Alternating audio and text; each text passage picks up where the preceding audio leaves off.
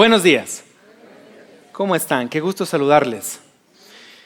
Eh, siempre es un honor y un privilegio poder compartir la, palabra del Señor, entonces siempre es un, es un desafío y es un privilegio enorme poder eh, compartir con ustedes este tiempo. Y más que un privilegio para mí, la verdad, es una gran responsabilidad de nuestro Dios para nuestras vidas. Así que quisiéramos en esta mañana entregar este tiempo en las manos de nuestro amado Padre Celestial para que sea Él quien pueda hablar a nuestras vidas. Nosotros queremos replicar lo que la palabra nos dice, tratando de guiar y hemos generado este espacio para reflexionar también en su presencia. Entonces, así que eh, quisiéramos entregar este tiempo en las manos de nuestro Señor. Amado Padre, te damos gracias eh, por este enorme privilegio que nos brindas al estar en esta mañana en esta tu casa de oración. Gracias por el enorme privilegio que nos das. Gracias Señor por la responsabilidad siempre de exponer y ser un instrumento, simplemente un instrumento en tus manos para que seas eh, a través de tu Santo Espíritu quien nos ayuda a transmitir, Señor, el reflejo de tu palabra. Te damos gracias por este tiempo. Por favor, Señor, elimina cualquier distractor, eh, que podamos conectarnos, que nuestra mente, nuestra, nuestras emociones y sentimientos puedan también alinearse, Señor, a la obra de tu Santo Espíritu. Cualquier estorbo en el nombre de Cristo Jesús, te rogamos que tú elimines y permitas, Señor, que cada corazón pueda ser un terreno fértil para lo que vamos a compartir en esta mañana. Te damos gloria a ti en el poderoso nombre de Cristo Jesús oramos. Amén. Muy bien, eh, el día de hoy tenemos alrededor de 70 chicos abajo, están en el culto juvenil, entonces estamos generando eh, una nueva temporada también desde el mes de septiembre. Vamos a reformular las clases dominicales, entonces vamos a tener, hemos generado un equipo de matrimonios, estará compartiendo también Daniel González. Eh, la temática de los domingos es enfocada específicamente para jóvenes, entonces así que eh, con mucha confianza y libertad les solicitamos a que sus hijos puedan, al finalizar la alabanza del segundo servicio, puedan dirigirse a las clases. Estamos eh, reformulando algunas cosas y fortaleciendo. Muy bien, como bien lo decía eh, Cristian, eh, estamos en la, en la, finalización de la serie La Fe. Entonces, en esta mañana nos toca la gran responsabilidad de mirar el ángulo de la fe y las obras. Entonces, como dice eh, la imagen aquí adelante, no es tan simple como parece, pero la fe y las obras se las tiene que entender. Y creo que es necesario saber que la, obra que nosotros podamos eh, generar hacia el beneficio común de la eh, responsabilidad social tiene que tener un propósito, un propósito divino, tiene que tener trascendencia. Entonces, me permito explicarles a la luz de la palabra de Dios este contraste de lo que tiene que ver la fe y las obras. Entonces, eh, hemos tenido cuatro temas, la siguiente lámina, por favor.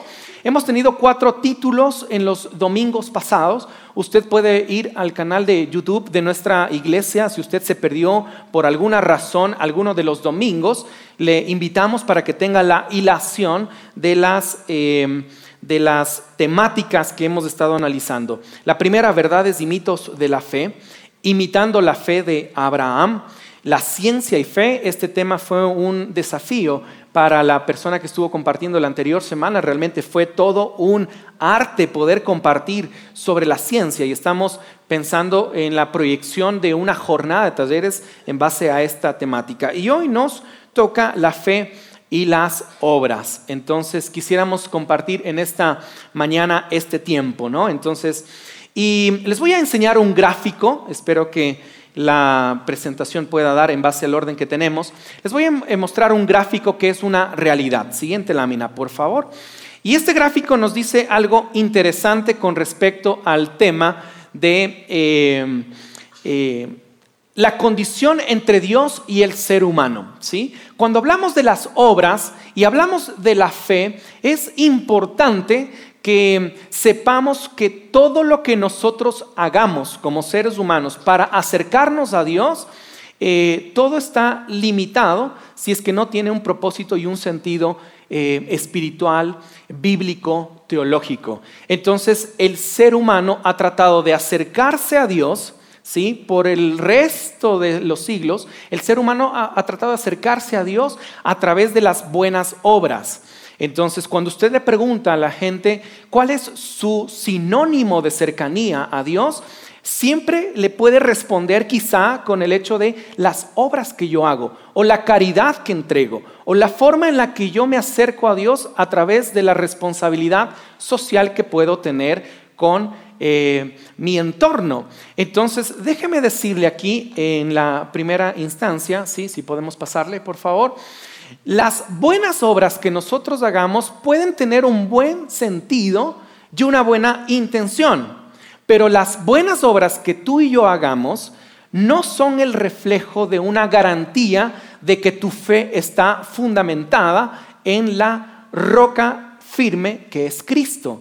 Y vamos a desarrollar. Entonces, algunas personas también, si le podemos dar clic más, algunas personas también pueden decir, bueno, mi acercamiento a Dios tiene que ver con mi condición moral. Soy una buena persona, soy un buen padre, soy un buen ciudadano y uno cree que ese sinónimo me acerca a Dios en mi condición espiritual.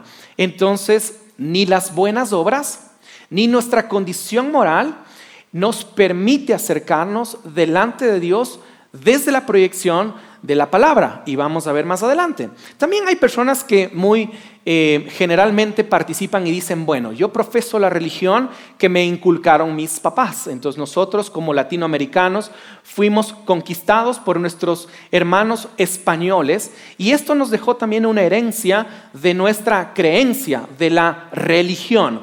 Entonces yo recuerdo muy claramente y muy respetuosamente a mi abuelita y ella tenía muy cargada su convicción. Entonces, más que la relación que ella podía establecer, era la religión que sus padres también le inculcaron. Entonces, en esa misma línea se han generado muchos caminos que de alguna forma pueden quedarse en ese transitar con respecto al acercamiento de Dios.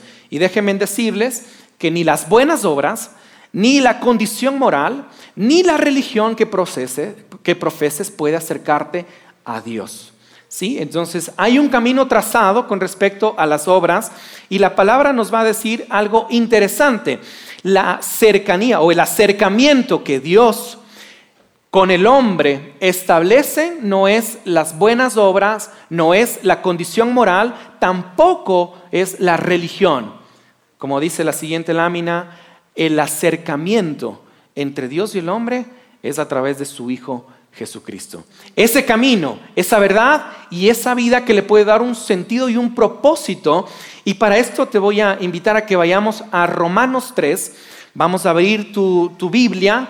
Vamos a Romanos capítulo 3 y te voy a compartir lo que dice la palabra. ¿sí? No es la visión personal ni ni siquiera a través de la enseñanza humana, pero te voy a plantear lo que dice la palabra de Dios con respecto a este acercamiento, que podemos tener buenas obras, una buena intención, una buena motivación, ¿sí? Pero no puede tener significado de trascendencia con respecto a lo que plantea la palabra en Romanos capítulo 3. Romanos capítulo 3 dice así la palabra desde el versículo 22, por favor, si tú puedes igual ir señalando, porque este libro de Romanos es un libro tan profundo y tan rico con respecto al tema de la obra y la justificación de la fe a través de Cristo Jesús. Y dice así la palabra, esta justificación de Dios llega mediante la fe en Jesucristo. El punto de partida entre la obra y la fe que uno puede tener depositada en la búsqueda de Dios, ¿sí? Es a través de la fe en Jesucristo. La fe que el ser humano tiene que depositar a través de Jesús para acercarse al Padre. La fe en Jesucristo a todos los que creen. Y esta creencia tiene que ser procesada y digerida porque esta creencia tiene que generar una transformación en tu entorno. Entonces, eh, la fe en Jesucristo a todos los que creen, de hecho, no hay distinción. la salvación o la gracia de Dios está dispuesta para el ser humano. En el versículo 23, pues todos han pecado y están privados de la gloria de Dios. Entonces, todos están privados de la gloria de Dios. ¿Por qué? Porque están sumergidos en sus delitos y pecados. Entonces, hay una condición que es muy interesante con respecto a la fe y las obras. El hombre natural es aquel que no logra discernir las cosas espirituales porque no hay una revelación del Espíritu Santo a través de la obra de Jesús. Por eso, por más que tú le hables en el mejor idioma, le indiques de la mejor manera, las cosas espirituales se disciernen espiritualmente.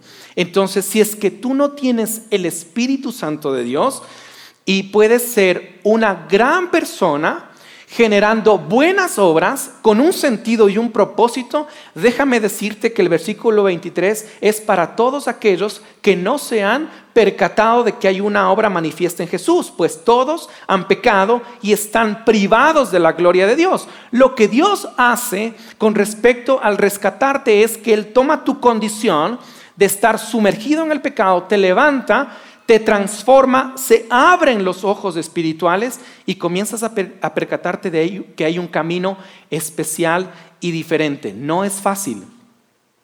Porque cuando uno experimenta una dimensión espiritual, no es fácil mantenerse. Una cosa es estar en la condición sumergida del pecado y otra cosa es caer en pecado por mi naturaleza humana y desgastada e imperfecta. Entonces, eso es algo diferente. En el versículo 24, pero por su gracia son justificados gratuitamente mediante la redención que Cristo Jesús efectuó. Puedes ser la mejor persona, puedes ser el mejor padre, puedes ser el mejor profesional, puedes ser una persona moralmente buena, pero puedes estar muerto espiritualmente. ¿Me hago entender? La mejor obra de Dios es la obra manifiesta de su Hijo, Cristo Jesús, para beneficio de tu vida y de la mía. Y eso se llama gracia. Y la gracia de Dios está al alcance de tu mano a la medida que crees con todo tu corazón y dispones tomar ese regalo. Versículo 25, Dios lo ofreció como un sacrificio de expiación que se recibe por la fe en su sangre el sacrificio de Cristo Jesús. Para tú acercarte a, que tú puedas encontrar el perdón de, Dios por algún, algún eh, tema que tu eh, condición te generó, eh, en la antigüedad tú tenías que buscar el mejor animal, el mejor animal con una mejor condición, ¿sí? su sangre, su, su especificación tenía que ser perfecto, entonces tenías que entregar eh, ese animal en sacrificio del perdón de tus pecados. Hoy no tienes que entregar ningún animal. Lo que tienes que entregar es tu corazón y tu vida como una obra manifiesta a la fe de Cristo Jesús. Versículo 25, Dios lo ofreció como sacrificio de expiación que se recibe en su sangre. Para así demostrar la justicia anteriormente en su paciencia, Dios había pasado por alto los pecados Versículo 26, pero en el tiempo presente ha ofrecido a Jesucristo para manifestar su justicia. De este modo, Dios es justo y a la vez que Él justifica a los que tienen fe en Jesús. ¿Tienes fe? ¿Haces obras? ¿Dónde está depositada tu fe? ¿Cuál es el propósito de esas obras? Versículo 27. ¿Dónde pues está la jactancia? Queda excluida. ¿Por cuál principio? ¿Por el de la observación de la ley? No, sino por la de la fe. Porque sostenemos que todos somos justificados por la fe y no por las obras. Todos somos justificados por la fe. La fe en Cristo Jesús, no por las obras. Puedes hacer Podemos hacer muchas cosas, pero si no está la fe depositada en Cristo Jesús, esa fe, esa obra no tiene un sentido. ¿Estamos claros hasta acá? Vamos a Santiago capítulo 2. Santiago capítulo 2, versículo 14. Y quizá has leído este texto muy conocido con respecto al énfasis de las obras. Y Santiago capítulo 2 nos va a decir algo interesante con respecto a las obras. No hay una contraposición. Pablo, el apóstol Pablo, en Romanos 3 nos va a hablar sobre la justificación de las obras y nos va a dar una cátedra de la justificación de Jesús a través de la creencia. Pero Santiago eh, nos enseña algo interesante al respecto. Santiago capítulo 2, versículo 14. Santiago nos plantea que había una arrogancia en el contexto de ese escrito y esa arrogancia tenía que ver con, mira, yo hago obras y las hago bien y hago una obra perfecta, pero, pero Santiago te va a decir, mira, si tu fe no tiene obras, está muerta. Pero Pablo te va a decir, mira, las obras que hagas, Puedes hacerlas, pero si tu fe no está depositada como punto de partida en Él, en Cristo Jesús, esa obra no tiene sentido. Vamos a despejar un poquito esta situación. Santiago capítulo 2, versículo 14. Hermanos míos, ¿de qué aprovechará si alguno dice que tiene fe y no tiene obras? ¿Podrá la fe salvarle? Y si un hermano o una hermana están desnudos y tienen necesidad del mantenimiento de cada día, y alguno de vosotros les dice, id en paz, calentaos y saciaos, pero no les dais las cosas que son necesarias para el cuerpo, ¿de qué aprovechará? Así también la fe, si no tiene obras, está muerta en sí misma. Pero alguno dirá, tú tienes fe y yo no tengo obras. Muéstrame tu fe sin tus obras y yo te mostraré mi fe por mis obras. El versículo 18 es una clave. Pero si alguno dirá, Santiago le dice a la persona que estaba generando el diálogo, tú tienes fe y yo tengo obras, le dice, muéstrame tu fe sin tus obras y yo te mostraré mi fe por mis obras. Las obras con propósito y sentido son la consecuencia de esa relación espiritualmente activada con Cristo Jesús. Es decir, que la mejor obra es Dios tomó nuestra vida, nos rescata, nos limpia, nos da un sentido y un propósito, no solamente terrenal, en la eternidad también nos da un entorno para nuestras generaciones. Es una obra perfecta y maravillosa. Y lo que el Señor quiere es que tus obras puedan tener una transformación en tu entorno y un sentido y un propósito. Entonces, mira, eh, tú puedes generar una buena responsabilidad social con los recursos o con lo que tú plantees. Tú puedes plantear una buena condición social al entregar recursos a una fundación. Pero si tú estás muerto en tus delitos y pecados, esa obra está incompleta porque tu fe no está basada y fundamentada en Cristo Jesús. Entonces, eh, la fe, eh, las obras eh, las obras son la consecuencia de la fe. Uno puede hacer obras en una condición espiritualmente muerto y no tener fe. ¿Me explico?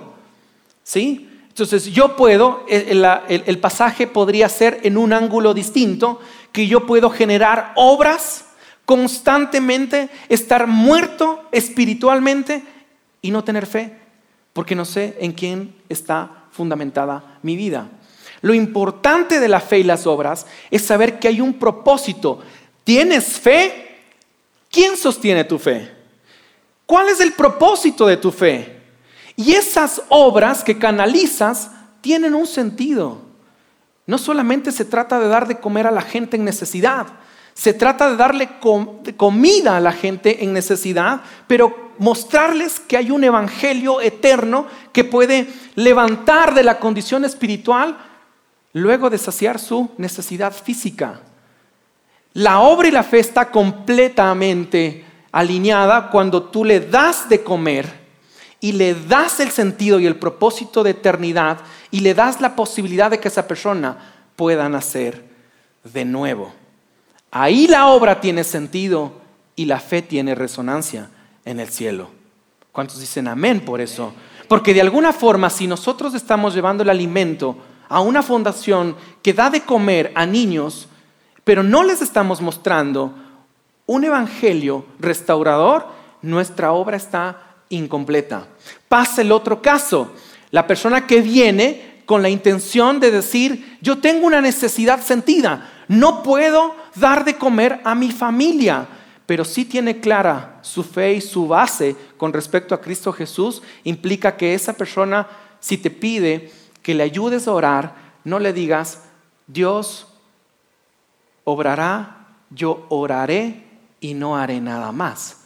Uno tiene que ser consecuente de que la oración puede salciar su necesidad espiritual, pero su estómago no va a saciar su condición física. Por eso es importante que nuestra fe y nuestra obra tiene que ser integral. Tiene que integrar todas las partes de las áreas de la vida del ser humano. Por eso tiene sentido cuando Santiago plantea de que la fe sin obras está muerta, porque lo que está planteándote y te está diciendo es, mis obras son la consecuencia de mi fe en Cristo Jesús. ¿Me explico? Tiene más sentido y más propósito. Y quiero mostrarte tres perfiles de personas que de alguna forma en el accionar de la fe y las obras pueden dejarnos una enseñanza. Vamos a la siguiente lámina, por favor. Tres perfiles de personas que nos pueden dejar mucha enseñanza. Primero, en este perfil es interesante mirar lo que planteamos a continuación. Este perfil de persona puede estar basado en lo siguiente. Démosle clic, por favor. Dice, utiliza las obras como un medio, ¿sí? utiliza las obras como un medio. Esta persona tiene responsabilidad social, quiere desarrollar algo y construir algo, ¿sí? es una buena persona. Su calidad de vida es buena. Tiene méritos porque es una buena persona. Utiliza las obras como un medio. Pero, siguiente por favor, no conoce la gracia. Es decir, no se ha acercado a Cristo Jesús como su Salvador, no ha depositado en él su confianza. Siguiente, por ende, no conoce que Cristo murió por él y su condición es una muerte espiritualmente hablando. Entonces puede tener sentido en las obras que está haciendo, pero su condición espiritual es la misma. Entonces, esta persona está generando una buena obra, una buena responsabilidad social, pero no hay el completo del trabajo, porque su condición no está ligada a su gracia. El siguiente perfil de persona, en la siguiente lámina, por favor, esta persona reconoce la gracia. Siguiente lámina, por favor. Sí, está bien. Esta persona reconoce la gracia. ¿Sí? Su confianza ha sido depositada en Cristo Jesús. Es decir, cree en Jesús y su reino. Eh, siguiente. No hace nada por servir al prójimo y está en una zona de confort. ¿sí? Y por ende, en ocasiones se convierte en una piedra de tropiezo. En ocasiones hasta de mal testimonio. ¿sí? Entonces, esta persona sí ha experimentado la gracia pero con el pasar del tiempo se ha acomodado tanto que ya no sirve a nadie, que no le sirve con su vida, con sus habilidades y talentos, ya no sirve para eh, el reino del Señor. Entonces, y para colmo, este perfil de persona tiene el sentido de ser una piedra de tropiezo porque no genera productividad en el sentido de su desarrollo en el, en el sentido del propósito del servir al reino como tal. Entonces, es interesante mirar estos dos perfiles. Vamos al tercero. Este es el ideal y este es el que te desafiamos para que tú puedas estar en este perfil. Siguiente lámina, por favor. Vive la gracia. ¿Sí? Este perfil de persona vive la gracia. Ama a Jesús y vive en su señorío. Es sensible a la necesidad de los otros. Tiene una conexión con Dios y amor a su prójimo. Por ende, da fruto, buenas obras y transforma su entorno. Entonces, este perfil de persona es súper interesante. Este es el ideal para que todos nosotros podamos tener. Este es el completo, es lo que buscamos transmitir. Que tu fe y tus obras puedan ser como este perfil de persona. Vive en la gracia, ha reconocido que Jesucristo es la persona que transformó su entorno, ama y vive en su señorío, es sensible a los demás, sabe que su prójimo tiene necesidad y necesitamos acercarnos a él. Da mucho fruto, no solamente fruto, sino da mucho fruto. Transforma su entorno. Yo te animo y te desafío a que puedas salir de la zona de confort y generar obras significativas que dan un propósito a tu vida. Y también te invito a que si estás haciendo una buena obra de responsabilidad social, puedas establecer, puedas establecer un sentido de reino pasando de tu estatus de una condición espiritualmente muerta a una condición espiritualmente viva y eterna. Eso es lo que buscamos. Primera de Corintios capítulo 2. Vamos a Primera de Corintios capítulo 2, versículos del 10 al 15. Y mira lo que dice la palabra del Señor al respecto. Esta parte dice, lo espiritual se discierne espiritualmente. ¿sí? Las cosas espirituales se disciernen espiritualmente. Primera de Corintios 2, capítulos, capítulo 2, versículos del 10 al 15. Mira lo que dice este texto y me parece súper rico este texto que de alguna forma está eh, desafiándonos a manejar algo importante. Dice así la palabra del Señor. Dios nos dio a conocer todo esto por medio de su Espíritu porque el Espíritu de Dios examina todo, hasta los secretos más profundos de Dios. Nadie puede saber lo que piensa otra persona, solo el Espíritu de esa persona. Sabe lo que él está pensando. De la misma manera, solo el Espíritu de Dios sabe lo que piensa Dios. Pero como Dios nos dio su Espíritu, nosotros podemos darnos cuenta de lo que Dios en su bondad ha hecho por nosotros. Cuando le hablamos de lo que Dios ha hecho por nosotros, no usamos las palabras que nos dicta la inteligencia humana, sino que usamos el lenguaje espiritual que nos enseña el Espíritu de Dios. El versículo 14 es súper clave. Si lo puedes subrayar y meditar luego, sería interesante. Los que no tienen el Espíritu de Dios, los que no tienen el Espíritu de Dios no aceptan las enseñanzas espirituales, pues las consideran una tontería y tampoco pueden entenderlas porque no tienen el Espíritu de Dios. Las cosas espirituales se disciernen espiritualmente. ¿Quieres hacer obras? Dale un sentido espiritual. Dale un propósito divino que puedas discernir las cosas para quién lo haces, con qué propósito y cuál es la trascendencia que quieres tener. Y vamos a ver más adelante un poco más práctico cuáles pueden ser esas obras significativas que nos pueden dejar un desafío. Versículo 15, en cambio, los que tienen el Espíritu de Dios, todo lo examinan y todo lo entienden pero los que no tienen el Espíritu no pueden examinar ni entender a quienes lo tienen. Por eso cuando tú planteas un proyecto con una condición espiritual, los que son espirituales entienden el sentido y el propósito y la importancia que le da. Pero aquel que no entiende y no discierne las cosas espirituales, le estás contando algo meramente bueno, un excelente proyecto, pero que no genera la trascendencia. Por eso todo lo que hagamos, todas las obras que generemos, tienen que tener un propósito y un sentido divino y espiritualmente hablando. Si no, se convierte simplemente en una obra que no trasciende más allá del plano físico. ¿Me explico? Es importante que trascendamos más allá de lo que vamos a generar. Efesios capítulo 2, versículo del 8 al 10. Y este texto también nos va a decir mucho con respecto al tema de las obras. Efesios capítulo 2, versículos del 8 al 10. Y este es un texto súper clave dentro de las cosas que nosotros estamos hablando ahora. Mira lo que dice este, este texto de Efesios. Ustedes han sido salvados por la fe. Ustedes han sido salvados por la fe. Si crees en Cristo Jesús, tu condición espiritual debe ser transformada, salvados por la fe. Y no han sido, y, han sido por gracia. La gracia es un regalo de Dios. La gracia es algo que nos regala Dios sin que nosotros lo merezcamos, ¿sí? sin los méritos que nosotros pongamos. La gracia de Dios está a nuestra disposición.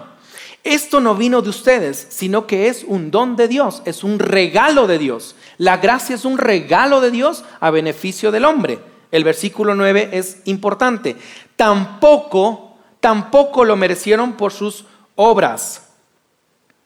Tampoco lo merecieron por sus obras. Si tú crees que tus obras te califican para generar una trascendencia en tu vida espiritual, no estás por buen camino.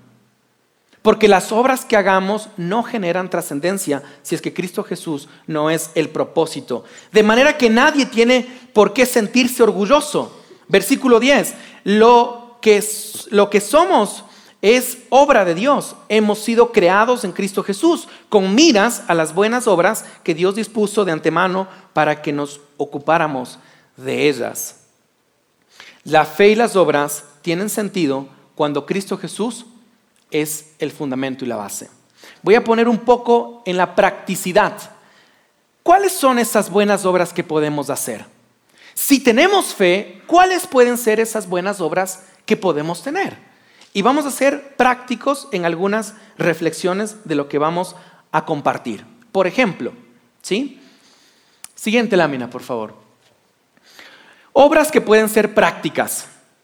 Algo que nosotros podemos decir sin que nos cueste mucho, sin que pongamos recursos económicos, sin que salga algo de nuestro bolsillo, pero puede ser muy significativo y podemos entregar a la gente que está a nuestro alrededor.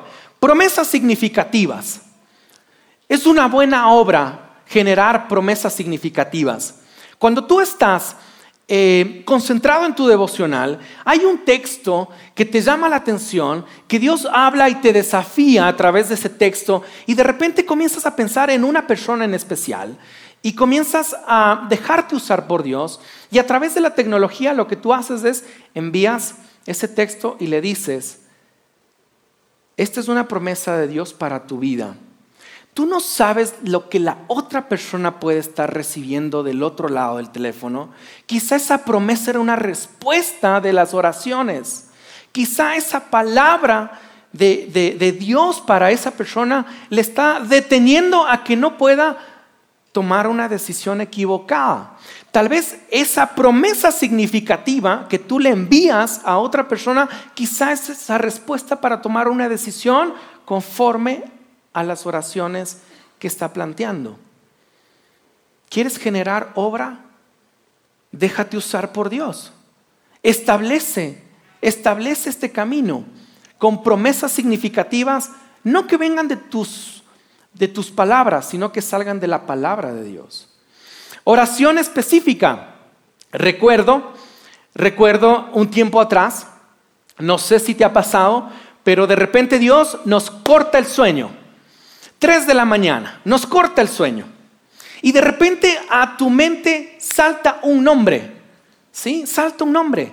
Y yo recuerdo cuando me ha pasado este tipo de cosas, 3 de la mañana el Señor me despierta. Estoy pensando en alguien que mi mente comienza a recordarme, es un nombre en específico, y recuerdo, eh, una persona muy querida, tenemos una amistad eh, muy importante con, con, esta persona y de repente, tres de la mañana, me interrumpe el sueño el Señor y de repente comienzo a pensar en esa persona y le comienzo a, a decir al Señor, ok Señor, voy a empezar a orar por esa persona. Eh, no sé qué esté pasando, pero voy a empezar a orar, simplemente voy a interceder. Al siguiente día tomé mi número y le escribí a esta persona y le dije, eh, mira, yo no sé cómo estás, solamente quiero decirte que el Señor me ha llevado a orar por ti. No conozco cuál sea tu necesidad, ni tu carga, ni tu condición, pero quiero decirte que estoy orando por ti. La respuesta de ese mensaje fue eh, con los emoticones de, llorar, ¿sí? muy agradecida, porque estaba pasando por una situación muy difícil. Las obras son significativas son cuando te dejas usar por Dios de esa forma. Cuando Dios te pida que puedas orar e interceder por alguien, no te quedes en la zona de confort. Si es las 3 de la mañana, despiértate, genera conciencia y empieza a clamar por esa persona. Porque no sabes lo que Dios está haciendo para que tú puedas generar una obra significativa a través de la fe que tú puedes generar para esa persona. Entregar tu tiempo. Eso es una obra significativa. Dar tu palabra es una obra significativa. La Biblia dice que tú sí sea sí, que tú no sea no. Una obra significativa es cumple tu palabra. Genera tiempo con personas. A veces la gente no reconoce que hay personas que están entregando su tiempo y es una obra significativa y lo hacen por amor a Dios y a ti. Y eso es una obra significativa. Y a veces hasta reclamamos de que no me sirven bien. No sabes lo que la otra eh, persona está haciendo en el amor del Señor.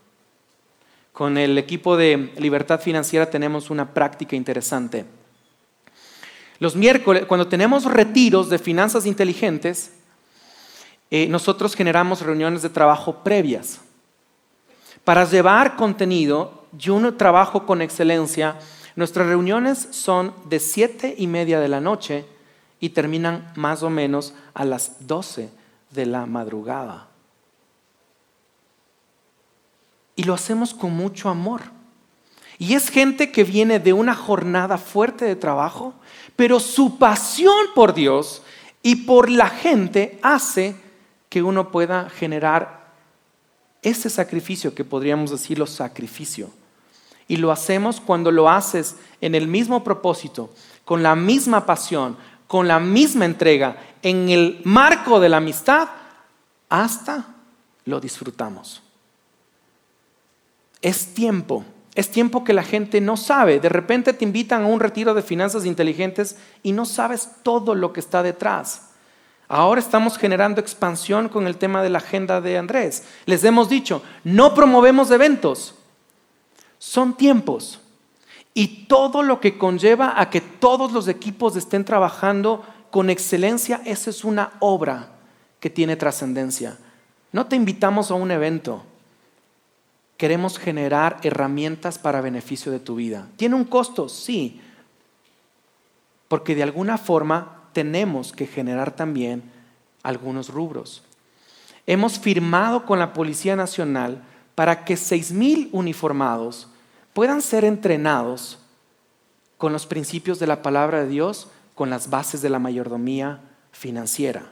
Vamos a generar trascendencia a esas seis mil personas que en ocasiones mes a mes generan un rol de pagos de 200 dólares por todas las deudas que les restan ¿sí? la institución porque ellos mismos generaron muchas deudas. Entonces, mira, no estamos haciendo cosas por hacer. Todo tiene un sentido y un propósito. Cuando las obras están establecidas con la fe, el Señor une gente y empieza a abrir puertas. Y eso es lo que ha hecho con el encuentro Vaya. Generar trascendencia dentro y fuera. desprenderte de algo significativo para ti que genere un propósito para el otro marcar una diferencia significativa en la vida de las personas por medio del Espíritu Santo.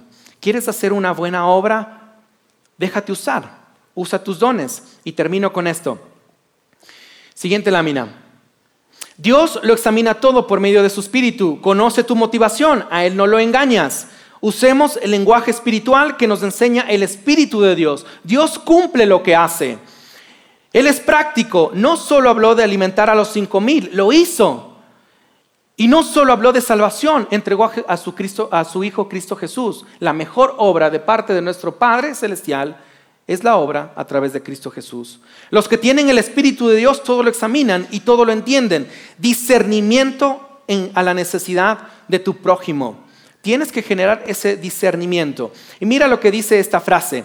La fe no tiene que ver con el hacer del activismo, tiene que ver con el ser íntimo del poder del Espíritu Santo. ¿Quieres moverte en el poder de tus obras? ¿Quieres que tus obras trasciendan? Ok, muévete en el poder del Espíritu Santo cuando llega a tu vida y a tu corazón, genera expansión. Y termino con esta frase, la mayor buena obra, ser un testimonio de vida íntegro, con una fe en el poder del Espíritu Santo. ¿Quieres convertirte en una buena obra? Sé un buen testimonio de vida. Sé transparente, sé íntegro. Genera lo que Dios te pide que hagas. La buena obra genera mérito cuando tú sabes a quién representas y si tú y yo representamos a Cristo Jesús, tenemos que ser la mejor buena obra y hacer las cosas con excelencia, porque estamos haciéndolo para Él, para su reino y para beneficio de la gente. ¿Quieres unirte a esa buena obra? Creo que debemos darle un aplauso al Señor porque Él tiene que llevarse la gloria y la honra por siempre y para siempre. Amado Padre, te damos gracias en esta mañana por este tiempo. Permite, Señor, que nuestro corazón vibre de tal manera que nosotros podamos ser consecuentes de nuestra fe, que podamos acercarnos, Señor, a ti para hacer las cosas siendo en ti. Y queremos, Señor, pedirte en esta mañana que si hay personas en este lugar que deciden, que deciden abiertamente decirte, yo quiero nacer espiritualmente, yo quiero establecer un proceso y un caminar, yo quiero ser una buena obra. Yo te ruego, Señor, que tú generes inquietud en sus corazones. Gracias, mi Dios amado, en esta mañana porque las obras que nosotros hagamos tienen que generar trascendencia a través de la obra manifiesta de Cristo Jesús. Gracias te damos, Señor, por este tiempo. No queremos hacer las cosas por hacerlas, queremos ser contigo un instrumento de bendición para beneficio de nuestro entorno en el poder del Espíritu Santo. Te damos gloria a ti, en Cristo Jesús oramos. Amén. Dios los bendiga.